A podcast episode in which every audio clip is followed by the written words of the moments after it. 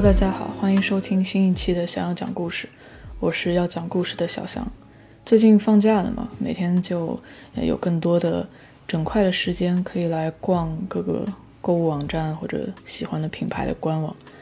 这个是我比较习惯的一种去接收新的信息、新的信息刺激的方式。比如说上星期我在看呃 Abbott's 的网站的时候，呃 Abbott's 是一个专门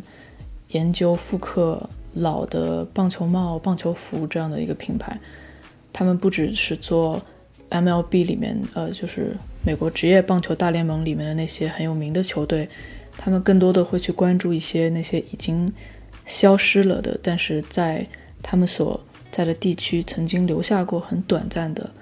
文化印记的这样的球队。这个品牌会去追溯不同年代。呃，球员比赛的时候穿着的球衣、帽子的那种羊毛的面料的比例，还有当时的花纹，去做非常精细的复刻产品，会去挖掘很多老的故事。所以我经常把 Evers 的网站当成一个一个学习的一个渠道了。上周我在他们的网站上看到一件，呃，还原复刻一九三零年代的一个棒球服的款式。是米白色的底色，黑色的很细的竖条纹那样的样子。胸前的它的球队名字的字母写的是 Crackers，黑色的字母下面有红色做了一个衬，去有一种立体的感觉。Crackers 这个单词我当时看到真的是觉得非常很很有违和感吧，因为 Cracker 这个。词在日常的生活中，现在指的是那种薄薄脆脆的那种小饼干，你配奶酪或者果酱的时候吃的那种带有碱味的那种小方块吧。所以，一支职业的棒球队叫 Crackers，真的很奇怪。我当时读了一下官网上的一小段介绍球队的资料，说这是一支来自亚特兰大的职业棒球队。存在的时间是一九零一年到六五年，在这期间，他代表亚特兰大会参加美国南方的一些呃 minor league，就是除了大联盟以外的那些比较小的一些联赛。亚特兰大所在的州是乔治亚州，这是一个很典型，我觉得跟德州也差不了多少的一个南方州，所以亚特兰大 Crackers。嗯，小饼干队这个词，特别是在南方州，感觉不适合任何小学级别以上的体育球队吧。但毕竟这是一支诞生于二十世纪初的一个球队，我觉得这个单词的语义可能经过这么多年是发生了变化，所以我就倒回去查这个词曾经出现过的、被广泛使用过的语义。首先，最顺理成章的一种说法是，Crackers。是呃亚特兰大地区一支更早的，在一八九二年就存在的一支小球队，叫呃亚特兰大 Firecrackers，是它的缩写。Firecrackers 指的就是烟花爆竹，尤其指的是那种很小的用纸包着的短短的圆柱形的炮竹，就很类似过年期间你可以在集市上面买到的最便宜的那种小爆竹。这个词还可以用来形容人的性格。呃，就是一点就炸，很火爆，很容易被呃，很容易沸腾的那样的性格。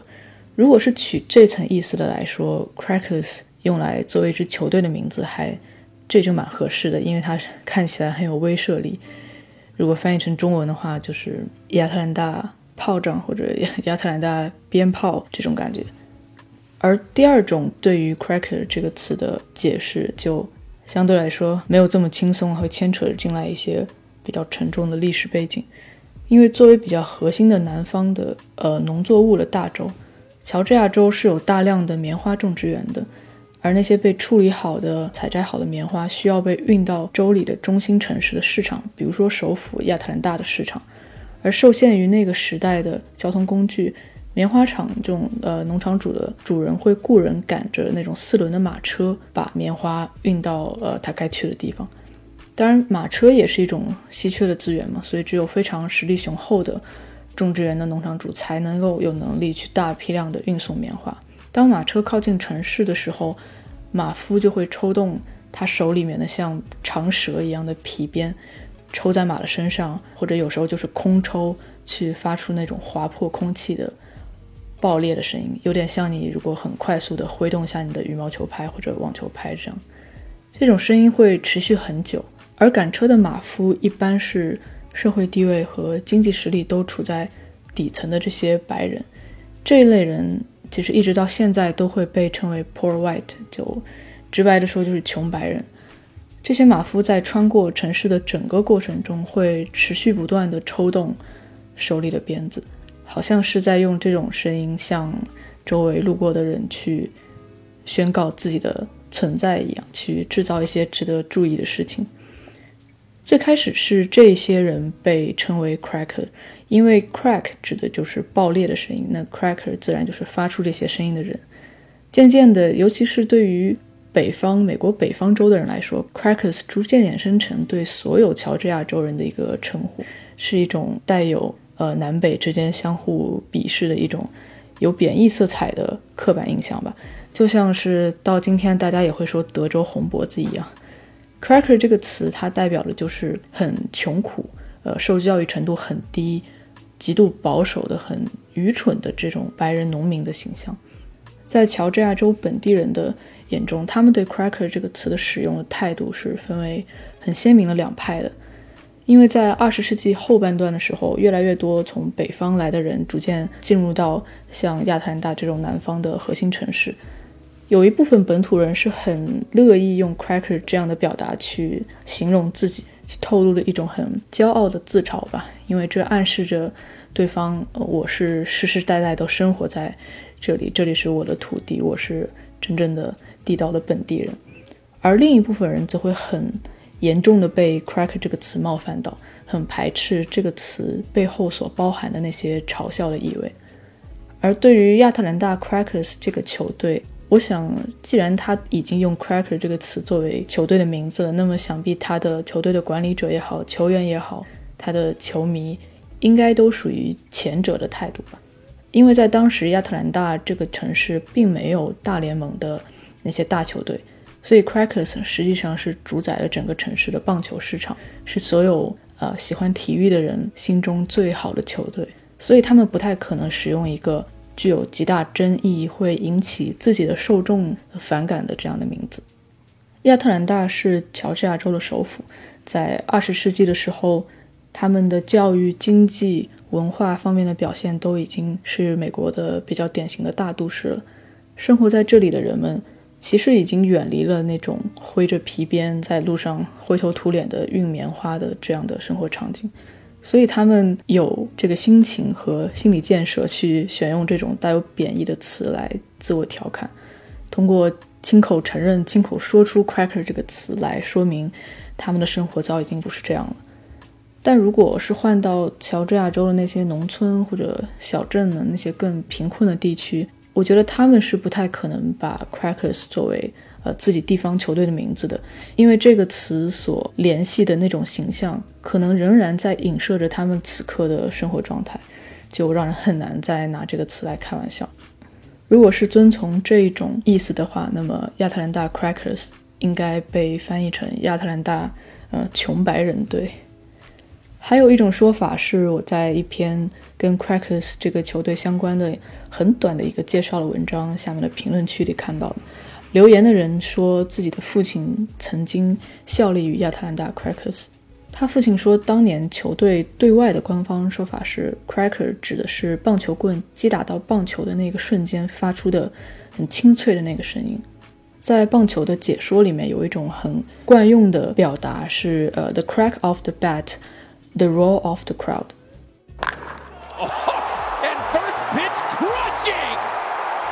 很清脆短促的一个击打声，紧接着就是人群狂欢。Cracker 就是做出这个击打动作的球员。这三种解释共同组成了 Crackers 这个词在作为球队名字时真正的含义吧。本质上，这个词在这三种语境里面，它的意思并没有变了。它指的都是一个急促的、清脆的、激烈的声音，只不过这个声音分别代表了鞭炮，代表了泥地里面赶着马车运棉花、挥着皮鞭的声音，然后也指击打棒球的那个瞬间。所以在后面的内容里面，我还是不尝试翻译它，我就直接叫它 Crackers 好了。亚特兰大 Crackers 这支球队，它所在的联赛虽然不是最顶尖的 MLB，但是这不妨碍它是一支非常伟大、非常具有统治力的球队。在它存在的六十四年的历史里面，Crackers 一共获得过十七次联赛冠军的奖杯，这在美国所有有官方记录的任何级别的联赛的球队里面，十七次这个数字可以排在第二位了，第一位是纽约洋基。不过，我今天要说的故事的主角还不是 Crackers，而是亚特兰大本地的另外一支棒球队，一支由黑人老板运营、黑人球员参与的这种 All Black 全黑的球队。一九一九年，在呃亚特兰大 Crackers 这支棒球队成立的十八年以后，亚特兰大当地的一位非裔美国人的商人。从当地的黑人大学里面招募了一些学生运动员，组成了一支半业余半职业化的黑人的棒球队。球队的名字叫做亚特兰大 Cubs，就是亚特兰大小熊，跟现在 MLB 的芝加哥小熊的名字是一样的。第一期跟第二期，呃，想要讲故事里面，我有分享过那个时候美国体育界从上到下都在发生的种族隔离。所谓的种族隔离，就是不允许白人跟黑人在很多场景里面共同存在。在一八六七年的时候，美国的全球的棒球联盟正式驱逐了所有的黑人球员，不允许他们再与白人一同出现在棒球的赛场上。而棒球对当时的人们来说是非常主流、重要的娱乐形式，所以这些被隔离在主流之外的黑人球员、黑人企业家、黑人的观众，很快又忍不住组建了属于自己的有色人种的这些棒球俱乐部，也逐渐形成了体育组织。在教育领域也是一样的，黑人学生、黑人教授在被赶出白人的校园之后，也成立了自己的黑人大学。在这支亚特兰大小熊队刚刚创立的时候，他全部的球员都是从亚特兰大本地最大的两所黑人大学 ——Morehouse College 跟 Morris Brown College 里面挑选的学生运动员。虽然现在美国大学的学生运动员是绝对不会被允许在外面参加职业比赛的，但是当时由于黑人大学对学生的管理，比较松散，所以这些被选中的学生在可以保持自己学生身份的同时，以小熊队的名义开始在整个乔治亚州的范围内进行一些低级别的比赛。在小有名气之后，他们的足迹也渐渐延伸到了州外，比如新奥尔良、佛罗里达，他们都去过这些地方比赛。这样的表现逐渐引起了亚特兰大他们家乡的棒球观众们的注意。当第一个赛季结束以后，小熊队带着还不错的战绩回到了亚特兰大。这个时候，这里的球迷已经自作主张地给小熊队换了一个名字，他们叫它 Black Crackers，这个名字就口口相传的叫开了。Black Crackers 显然是在刚才说的亚特兰大 Crackers 的名字前面加了一个 Black，这个在当时是很普遍的一种现象。如果黑人球队打得足够优秀的话，就会被称为是黑人版的某某队。比如纽约就曾经有一支叫黑洋基这样的黑人棒球队。Crackers 在一九一九年的时候已经在亚特兰大本地的棒球市场中站得很稳了。那个时候他们是整个城市里最有号召力的棒球队，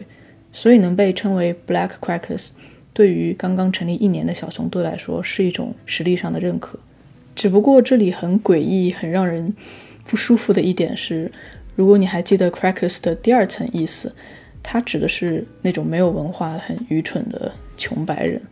那么，Black Crackers 的意思就是黑人版的穷白人了。这种矛盾的程度，就像你说男妈妈是一样的，有一种自相矛盾的东西在里面。但总之，Black Crackers 这个新名字可以让球队借着 Crackers 在本地的名声更好的传播自己，所以他们也欣然接受。在接下来的一九二零赛季。亚特兰大小熊队正式的把自己的名字改成亚特兰大 Black Crackers，并且他们加入了 NSL，这是一个南方黑人的棒球的联赛。在此之前的第一年，他们是没有名义上加入任何的联赛，只是单独去每个城市去寻找比赛的机会。Black Crackers 这个明显是蹭流量的名字，很快就被白人的球队，就是 Crackers 队的老板察觉到了。亚特兰大这个城市的黑人人口基数一直是非常庞大的。在二十世纪二十年代，因为严格的种族隔离，这部分在数量上不可忽视的人口被剥夺了去选择的权利，他们也只能聚集在黑人球队比赛、黑人餐厅这样子的场合中。所以 Crackers 的白人老板从这里面看到了商机，他不想错过这一股很有活力的消费力，所以他决定把 Crackers 一直使用的主场棒球场 Paul Stadium 租给了 Black Crackers，所以相当于黑白两队共用一个球场。按照合同，Black Crackers 只能在 Crackers 白人队去别的城市打客场比赛的时候才能使用这片球场。如果两队的主场赛程发生冲突，那么 Black Crackers 就必须把自己的比赛转移到附近的黑人大学球场里面进行。这是一个还算双赢的局面吧，一方获得了出租场地的额外的收入，那么对于黑人球队来说，他们获得了难以企及的正规的场地。以及在城市里面棒球重要场地中打球的这份荣誉，并且这份荣誉里还要加上白人对黑人一种施舍的情绪，因为除了出租场地以外，Crackers 的白人老板还把球队里旧的比赛服、训练服、球棍、一些器械全部送给了 Black Crackers。尽管如此，这支黑人球队还是会显得有点捉襟见肘。每场比赛，他们只能配备两枚棒球，所以比赛经常会因为球员要跑着去很远的地方捡球而暂停。整个球队只有十二名球员，所以很多人都需要身兼数职，在比赛上不停地更换自己的位置。仅仅在一个赛季之后，嗯，也就是一九二二年，Black Crackers 就已经无法负担球场的租金了。他们所属的黑人南方联赛本身也挺风雨飘摇的，他们没有办法给联赛里的球队提供稳定的分成奖金，这是一个没有什么体系化的管理，所有的球队都是自生自灭，球队的赛程表上的这些对手的名字也会一直在变。为了让球队得以延续下去，球队的老板需要通过自己去创造更多的比赛机会。所以在1922年到1925年的这四年间，Black Crackers 退出了 NSL 联盟，以个体户独立球队的身份，在南方大大小小的任何会有棒球观众的地方进行走穴。这个现象有一个专门的词叫 Barstorming，在棒球里，这个词指的就是球队以独立的身份去到不同的地方，跟随机的、没有事先安排的这些球队进行比赛。相比于在固定的球场和固定的观众面前打比赛，这种开着自己的车上路去陌生的小镇去吃他们的乡间的餐厅，到点了就下车打球，然后收了钱再上车再去下一站，这种很潇洒的感觉，就像是你开着一辆会吃金币的小车，在整个南方开来开去，听起来还是蛮诱人的。但事实也有沉重的一面，事实就是在种族隔离的时代。许多餐厅跟旅店是拒绝黑人进入的，所以整支球队经常不得不开着车在镇子里面兜兜转转，也找不到一个可以落脚的地方。有时候他们是坐大巴、火车去到别的城市打球，而当他们实在找不到可以允许黑人乘坐的交通工具的时候，就只能开车了。除了交通工具以外，比赛的场地也存在着很大的不确定性。当 Black Crackers 在自己的主场比赛的时候，其实很少有白人观众会走进这样一个全黑的一个场景里面，所以当他们进行主场比赛的时候，球场是对观众的座位没有种族隔离的限制的。但是当 Crackers 在同一片场地进行比赛时，前来的黑人观众只能坐在一块很小的指定的区域，而且这是一块没有遮阳棚的区域。从今天的角度看，这是很不能接受的一件事，但是在当时的社会环境里。Crackers 的白人老板已经算是非常仁慈了，因为他会允许 Black Crackers 的球员使用这个场地里所有的设备，而在别的城市，当地的那些黑人球队一般就没有这么幸运了。一些球队虽然租用了白人球队的场地，但是他们会被禁止使用除了草皮球场以外的任何东西，比如说淋浴间、更衣室，所以球员必须在比赛前自己在家洗好澡、换好衣服再来。还有一部分球队压根就只能使用社区里面那些非常业余、没有保护、没有围栏的那些场地。乐观的看，这样其实会给比赛增加很多乐趣。比如在 Black Crackers 的某一场，他们在客场的走穴的比赛里面，比赛被定在夜间举行，但是简陋的场地上根本没有任何照明的设备，所以主场的球队呢就开来了两辆车停在球场的两侧。打开前车灯，照亮整个球场。在最后一球决定性的瞬间，主队的击球手把球打了出去，然后开始冲刺。当他跑到二垒的时候，车灯突然就人为的被熄灭了。而当几秒后车灯再次亮起，主队进攻的球员已经稳稳地站在了本垒。按照棒球的规则，如果在球击出去之后能呃一垒、二垒、三垒再回到本垒的话，这就代表你得了一分了。所以在一片黑暗里切断唯一的灯源，这个就像是暂停了比赛场上所有其他人的时间，像拥有超能力一样人为的操纵了这个比赛。可以感受到黑人球队之间的这种相互走穴的比赛，它的娱乐属性跟业余的属性是远远要大于严肃的专业性的。从1922年到25年这期间，Black Quakers 每年在路上要旅行上千英里。作为一支来自大城市亚特兰大的球队，他们在小镇上的黑人社区里往往会受到很热烈的欢迎跟追捧，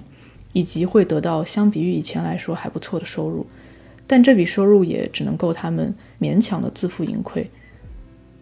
在我准备这期播客的过程中，我很有幸的和最早对 Black Quakers 这支球队的历史做出研究跟梳理的学者进行了一次对话。稍后我会跟大家详细的介绍这位学者。他告诉我，当时球队旅行开的车使用的都是 Maypop 轮胎。我一开始觉得 Maypop 可能是南方的一种轮胎的名字吧。后来他告诉我，Maypop。May pop，它真的随时可能会 pop 爆炸。一九二六年的时候，一位新的黑人老板接手了 Black Quakers 这支球队，结束了球队四处漂泊、到处走穴的这样的处境，重新加入了 NSL 黑人南方联赛。但因为在过去四年的时间里，Black Quakers 几乎都是远离亚特兰大，在呃四处旅行，在那个没有电视转播，也没有广播报纸会把。报道的位置留给这样一支甚至都谈不上职业化的黑人球队，在这种情况下，本地的黑人棒球受众在四年后对他们是陌生的。虽然终于回归了联赛，但是在二六年、二七年，球队都反反复复地遭遇资金链的断裂。其实所谓的资金链，完全是球队老板个人，取决于他的生意做得好不好，还愿不愿意把白天在生意上赚的钱拿来支付球队的车票、球场的租金。在这段时间，黑人南方联赛这个组织也面临着财务跟运营上的危机，所以在这段时间，黑人棒球比赛是时有时无的。有时候没有，是因为整个联赛都没了；有时候没有，是因为联赛恢复了，但是 Black quackers 这个球队的老板又不愿意拿钱了。没有正规比赛的时候，这些黑人球员就会自发的在公园的草地上进行训练，或者打一些娱乐赛，相当于从地下转到了。地下的地下的状态，紧接着，在一九二九年就开始的经济大萧条，彻底熄灭了这些黑人球队和黑人联赛本来就非常微不足道的收入跟利润。在全国范围内的黑人体育都因为经济大萧条而受到了严重的打击。如果我们是以年为单位在看这段故事，可以说是一夜之间，这所有的球队就销声匿迹了，包括 Black Quakers。这种萧条从二十年代末一直延续到三十年代的中后期，等到一九三五年，好不容易重新振作起来的黑人南方联赛恢复了自己的常规的赛程，但是显然联赛跟球队他们背后的这些黑人商人跟黑人资本家从大萧条里恢复出来的速度，要比普通的民众要快很多。Black Quakers 的球员跟观众显然还没有做好全身心的拥抱棒球这项娱乐活动的准备，所以球队的比赛成绩跟上座率，包括他们创造的收入都一路下滑，以至于 Quakers 就是白人队的那个老板下了通知要收回球场的使用权，因为他开始觉得跟这种 Black Quakers 的这种表现共用一个场地是会有损他白人球队的形象的。但好在 Black Quakers 的老板立刻开始向亚特兰大黑人商业界的同行发起求助，展开了积极的自救，而球队也在比赛场上比较争气的、及时的迎来了一场巨大的胜利。这样场上场下的努力也终于是说服了白人队的老板，可以暂缓他收回球场的决定。但是通过这一场很惊险的交锋，让黑人球队的老板意识到自己和自己的球队永远是人为刀俎，我为鱼肉。虽然是公事公办，我交租金，你提供场地，甚至黑人球队还要专门为了配合白人队的比赛时间而调整自己的赛程。哪怕是做到这样，还是没有平等谈判的权利。所以他决定在亚特兰大开始物色一块新的比赛场地，摆脱白人老板的控制。但是，一九三六年，这位 Black Quakers 的老板意外去世了，因为球队完全是由他个人掌控跟管理的。他的意外死亡也导致了他之前所有付出的，但是没有成型的那些努力瞬间被推倒重来。他死后，莫名其妙冒出许多人想要争夺对 Black Quakers 这个名字的使用权。当时的 Crackers 白人球队仍然是亚特兰大最好、最受欢迎的棒球队，所以哪怕运营黑人棒球队是一个无利可图、很薄利的生意，但是 Black Crackers 这个名字本身对于那些想要做出一些什么事情的人来说还是有吸引力的。这场混乱的争夺持续了一年的时间。一九三七年的时候，球队的所有权最终归给了一位叫约翰·哈登的一位黑人。哈登跟他的妻子在亚特兰大当地最大的黑人商业区拥有一家加油站。他算是一个生财有道的，也愿意在棒球队上花钱的人。他接管 Black Quakers 的第一个赛季，就给球队置办了一辆轮胎不会随时爆炸的大巴，以及全新的比赛服。在此之前，Black Quakers 多半都是穿着白人球队赠予的旧球衣。球队的人员名单也稳定在十五人以上，最多的时候甚至出现过十七个人。这些他新招募来的球员都是来自于黑人大学里最顶尖的学生运动员和其他黑人职业球队的核心成员。在黑人球队里，这已经是非常阔绰的配置了。哈登选择继续向 Quakers 球队的白人老板支付球场的租金。并且对所有的要求都很服从配合的态度，所以 Black Quakers 的主场比赛仍然可以在亚特兰大最好的球场上进行。但他把许多比赛移到了晚上的时段，这是为了在工厂下班之后吸引更多的黑人观众前来观赛。而当白人队需要使用这个场地的时候，哈登就会带着他的球队去别的城市去寻找那些有话题度的对手。他们会开着球队自己的大巴。去到美国北部，之前他们一般是在南方，现在他们会去到北部参与那里职业化规模、实力更强的黑人棒球联赛。比如在一九三七年的时候，Black Quakers 就曾经跟当时美国最有统治力也最有影响力的黑人球队——芝加哥的 American Giant（ 芝加哥美国巨人队）交手过两次。这两场比赛都是在芝加哥进行的，而 Black Quakers 分别以八比二跟六比一的很大的优势获胜。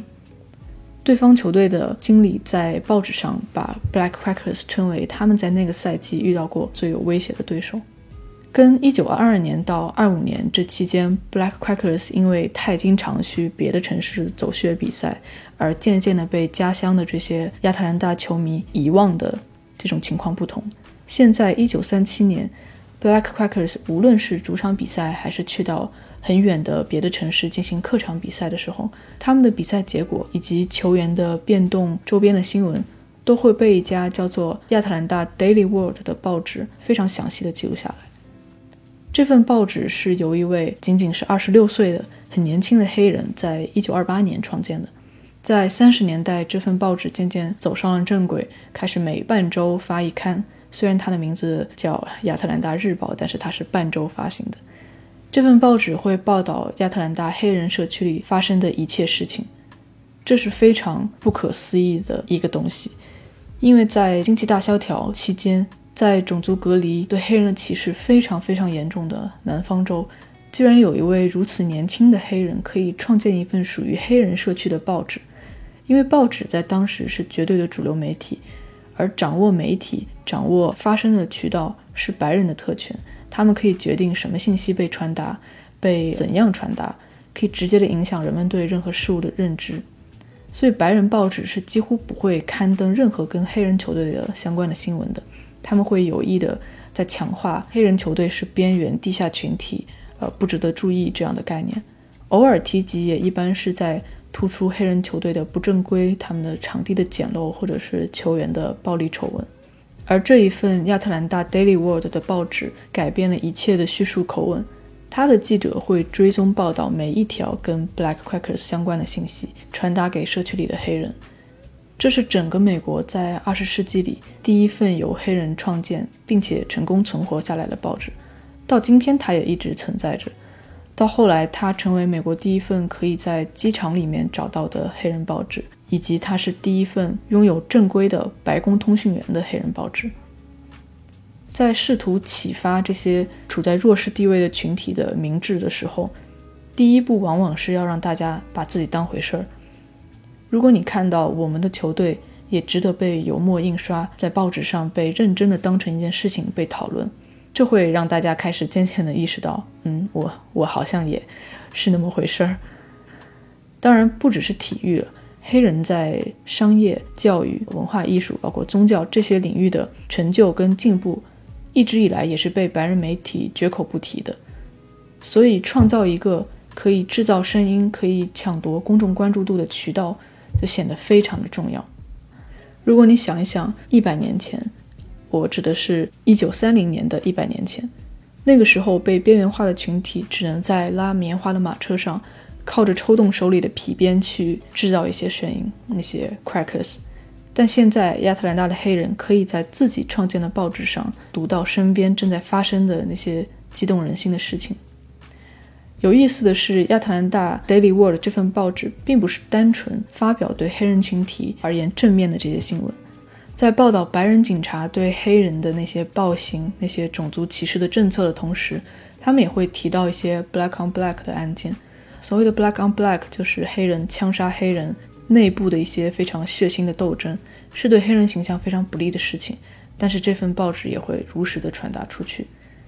这份报纸的总部办公室就开设在 Black Crackers 的老板他的那个加油站是同一个街区。这个街区汇聚了亚特兰大所有最成功的黑人企业。但是黑人社区这样繁荣的景象实际上是很脆弱的，因为在他们的背后没有一套体系支撑着他们。所以，往往当一个问题出现的时候，他们就会溃不成军，会连续的崩塌。在一九三九年，因为球队老板哈登他自己的财务状况，Black Crackers 刚刚回到正轨的比赛又没有办法继续维持下去了。这个时候，印第安纳州的一家黑人俱乐部邀请哈登带着整个队伍来帮他们顶替联赛里的位置，而哈登就毫不犹豫地接受了这个邀请。在印第安纳州，他们的名字换成了 Indianapolis ABC，ABC 就是亚特兰大 Black Crackers 的缩写。这是一个很长期的决定，并不是说去临时踢一场或一周的比赛。所以，逐渐的，亚特兰大的观众，甚至包括亚特兰大 Daily World 这份报纸，也对这支被过继到别的城市去的黑人球队停止了关注。在一个赛季之后，球队的老板哈登又萌生出重新回归亚特兰大的想法，但是当时的 NSL 联盟已经因为他之前背叛逃离的行为而把他除名了，所以不再愿意对棒球投入过多心血，又被拒之门外的哈登宣布解散球队。Black Crackers 的球员各自被其他的黑人球队招走，或者自谋出路了。Black Crackers 的故事就这样终止在了1939年赛季结束之后。这样急转直下的走向里面有很大的个人因素，因为除了财务负担困难以外，曾经有报道显示球队的老板哈登涉嫌参与赌球，所以在1939年左右，他被亚特兰大相关的部门调查。但即使哈登当时做出了更聪明、对球队利益更好的决定。黑人球队和黑人联赛的生命也必然会在接下来的十年内走到终点。一九四七年，一个叫 Jackie Robinson 的黑人棒球运动员和 Major League 大联盟的布鲁克林道奇队签约，打破了美国棒球领域里整整八十年的种族隔离。也是从这一年开始，integration 种族融合开始了。听到这个数字，整整八十年，会让我很忍不住去想。这里面到底是几代人的运动生命呢？一九四九年四月份的时候，亚特兰大 Crackers 这支白人球队邀请道奇来到他们的主场，他们曾经跟 Black Crackers 共用的那片场地进行比赛。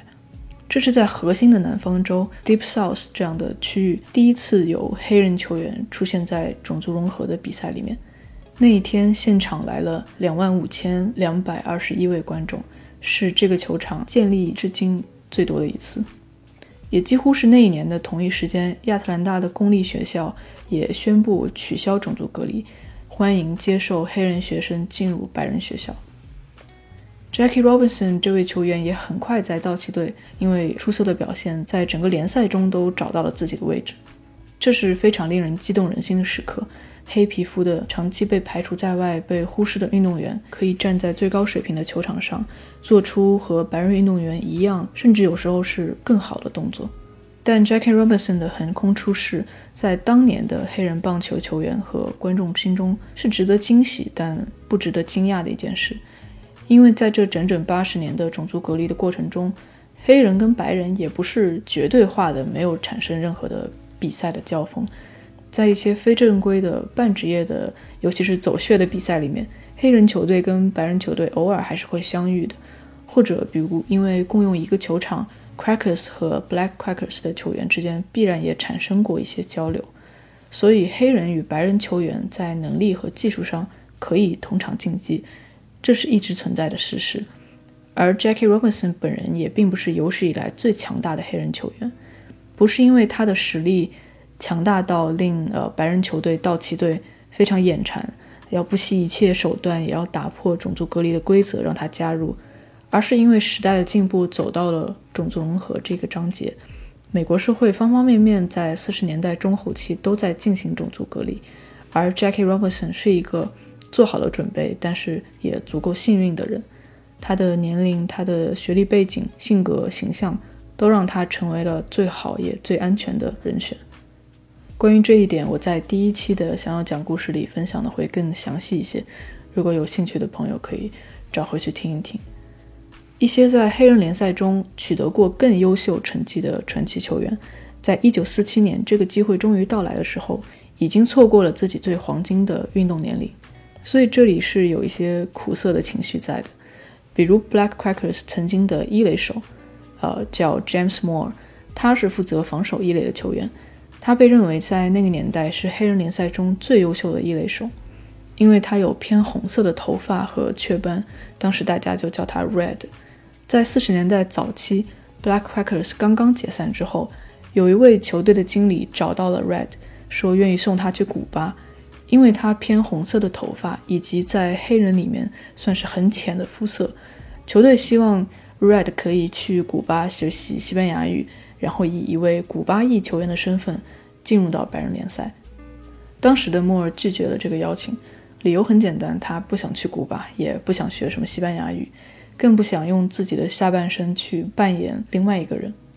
而五年后，当 Jackie Robinson 可以以黑人的身份进入大联盟的时候，已经快三十岁的莫尔显然已经不再是各位白人球探考虑的范围内了。所以，当看到更年轻的黑人天赋走到了更远的地方，这些已经老去的这几代黑人球员的心中是五味杂陈的。虽然种族融合已经开始了，但是在接下来的十几年里，仍然只有极少数很优秀的年轻黑人才能进入大联盟。但这已经足够杀死所有的黑人球队跟黑人联赛了，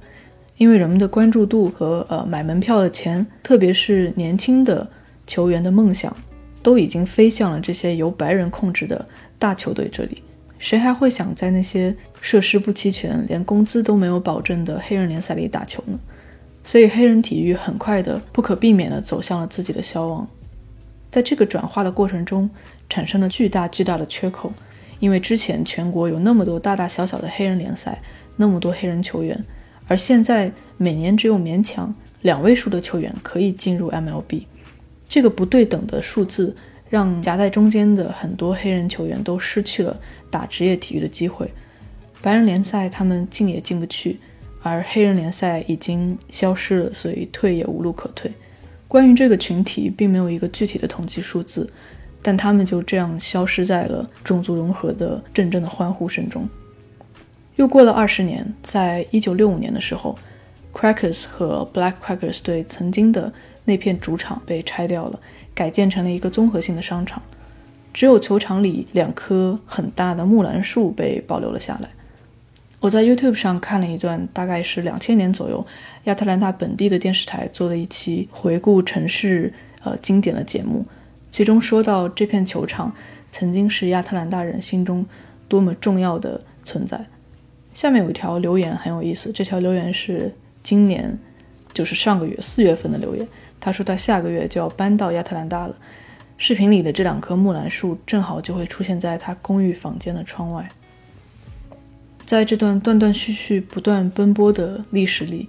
，Black Crackers 实际上真正运营、真正在球场上打球的时间只有六年，这是很短暂的时间，但他也留下了自己的印记。在最开头的时候，我提到我对亚特兰大 Crackers 和 Black Crackers 的认知是源自在 a v i s 官网上看到的那件复刻1938年赛季的主场球衣。从那张图片开始，我查了能查到的所有资料。既然我可以说我查了所有资料，就说明其实压根儿这里也没有多少资料可言。尤其是关于 Black Crackers 的黑人球队的这些介绍，大多是掺杂在那些。亚特兰大二三十年代关于黑人社区发展的报告里，或者是那些回顾整体黑人棒球发展历史的这些网页里，这其中有非常多时间点错乱和矛盾的地方。在我看完几乎所有的资料之后，我发现最全面的两篇，一个是乔治亚州官方的一个类似呃历史百科地方志的这样的网站，而另外一个是美国棒球研究协会。曾经写过的一篇文章，这两篇文章中大量的细节都引用于一篇发表于1973年 Emory 大学历史系某一位研究生的毕业论文。这篇论文的标题就叫做《亚特兰大 Black Quakers》。这篇文章我在 Emory 大学的网上他们的图书馆里找到了，有四百多页。嗯，说实话，我是没有完全看完的。在我尝试搜索。这篇毕业论文的作者的名字 Alan Jones，我想看看他有没有发表过一些简短的缩略的版本。在这个时候，我看到了他的领英账号，但显然他也没有在维护他的这个账号，因为连头像都没有。但我还是给他发了条私信，呃，因为我想告诉他，他五十年前的这篇毕业论文，在现在这么纷杂的信息源里是显得那么有价值。发这条私信的时候。我正要出门去朋友家吃蛋糕，我朋友住得很近，差不多走了五分钟就能到。我还没有上他家的楼，居然就在领英上收到了 Alan Jones 给我的回复。在很简单的对话之后，他说：“嗯，反正我也退休了，每天闲得很呢。你想视频电话聊一聊吗？”于是，在昨天，我很荣幸地跟这位第一个研究 Black Crackers 球队发展历史的人聊了一个多小时。因为他领英上没有头像，他实际上也不是一位非常著名的学者，所以互联网上是没有任何他的照片的。在他登进会议室前，我都还一直在猜测他到底是白人还是黑人。这个似乎是一个很冒犯的问题，但因为 Emory 大学是非常顶尖的精英私立这种研究型的大学，能在七十年代在这样的学校读历史系，还拿到了研究生学位。根据这个背景，我猜测他大概率是一位白人，但是他的这个研究话题又让我觉得他很可能是一位黑人，因为这是一个太细太小一个，哪怕是在黑人棒球体育这个已经够不被受人关注的话题里，一个很不被受人关注的球队，选择这样的话题跟一个精英白人的生活实在是太没有关联了。我问了他很多问题，不仅是关于 Black Crackers。也有一些是关于种族隔离时期的这段历史，哪怕从一开始他就一直在跟我强调，这所有的一切已经是五十年前发生的事情了，并且他毕业之后再也没有跟相关的人员保持联系，对于细节的考究他可能做不到很细致。但是当我真正跟他聊起这些事情的时候，至少从我的角度来看，他是如数家珍的。他提供的信息甚至有很多都没有出现在他1973年自己写的那份毕业论文里，这些信息都已经杂糅在你刚才已经听到的这期节目里了。最令我震撼的一个瞬间是我问出了一个自己认为还不错的问题。我问他在 Black Crackers 租用 Crackers 白人球队的主场球场之后，因为黑人跟白人是不能坐在一起的嘛？所以，Crackers 比赛的时候，黑人观众必须坐在指定的，而且明显更为不舒适、更简陋的区域。我想知道这种隔离是有球队的管理层负责执行制定的吗？还是说会当地的警方会参与到现场秩序的维护？因为这毕竟是亚特兰大在当时最呃受欢迎的体育活动之一。Allen 的回答是没有警察，甚至连球队安保都没有，因为根本不需要。那个时候白人跟黑人分开坐是整个社会上下所有人都接受服从的规则。从公交车到教室到餐厅，所有地方都是这样，没有人会想着违反这一条规定。球场里只需要有一块告示牌，告诉黑人哪些地方是不能坐的，他们就会自动坐到自己该去坐的地方。他说出这些答案的时候，让我一下觉得自己很幼稚、很渺小。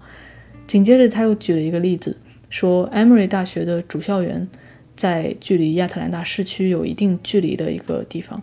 所以，如果要去市区，需要坐小火车通勤。在当时，从大学附近的站点开到市中心的车上，白人会坐在车的前半部分，黑人会坐在后面。所有人都遵守这个规则，上车坐好。但是比较离奇的是，当车到站需要反方向的再开回 Emory 的校园的时候，车上所有的人都会下车，前后交换位置。因为如果不换的话，返程的路上就变成黑人坐在前面，白人坐在后面，那这个是绝对不可以被接受的，所以一定要调换过来。所有的乘客，不管是呃黑人、白人、小孩还是老人、男女，他们都拎着行李换位子，是一个非常自然的动作。关于 Allen 个人，他首先他是一位白人学者，当年他其实已经提前被保送到了 Emory 大学的历史系 PhD 博士的项目。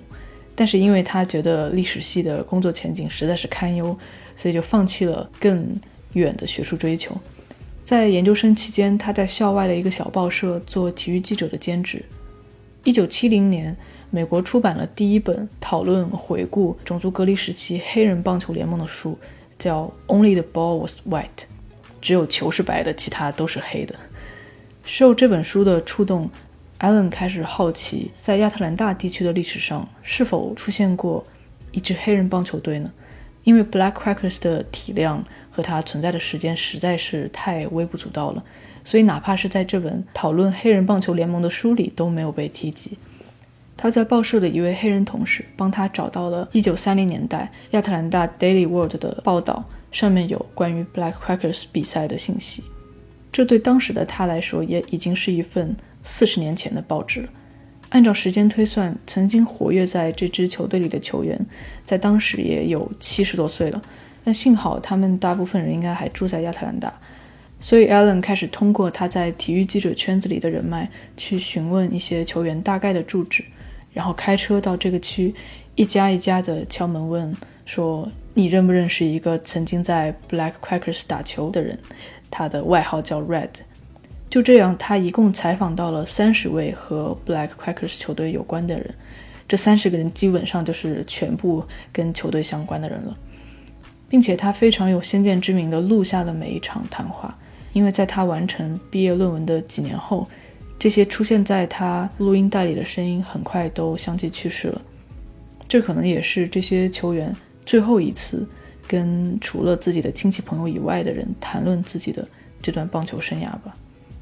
我问 Allen，在你在黑人社区敲开别人的房门，介绍自己是来自呃 Emory University 一个私立精英白人学校的研究生，但你想去了解黑人过去的历史，这么说不会引起对方警觉和抵触的情绪吗？他说，实际上是会的。每一个他的采访对象，虽然最终都对他持有善意，去分享自己的经历，带他去黑人历史文化的机构翻看那些黑人的旧报纸。但他们都感叹，他们多希望敲开门的是一位年轻的黑人学者，他们更希望看到一个年轻的黑人探寻、去还原自己的血脉、自己的社区曾经的历史，但来的却是一个白人，就像今天在这里说这段话的还是一个亚洲人呢。Allen 在他自己的研究过程中也渐渐意识到了这个问题，虽然他对 Black Crackers 对棒球对亚特兰大本地棒球都很有兴趣，但这始终不会也不可能成为他的故事。他当然也希望有一个比他更能和这段历史产生互动的人来继续这份研究。但他告诉我，他很庆幸他当年无论如何还是完成了这份报告，因为大多数时候我们都很难等来一个完美的时机、完美的人选，尤其是当你看到历史就在你的面前即将消失的时候。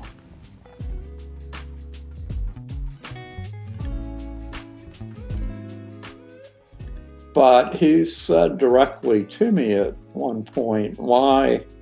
why is it a white person who is doing this? Mm-hmm. Why isn't it a black, a young black scholar who is pursuing the story? And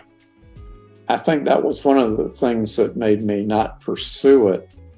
ultimately was it wasn't really my story you know it, it yeah. was i happened to be doing it and i think it's fortunate that i did because no nobody else did it. yeah. But it really was, uh, as Rick Roberts said, it was a story for um, Black scholars. I didn't want to, it's not root, uh, sort of cultural appropriation to be going into mm-hmm. Black baseball teams, Black newspapers. There are people, other people who should be telling that story more than more than me. Uh, but I'm glad I did what I did when I did, because if I hadn't done it, then those people would not have been interviewed. It wouldn't be on the record, and it, yeah. it just wouldn't exist.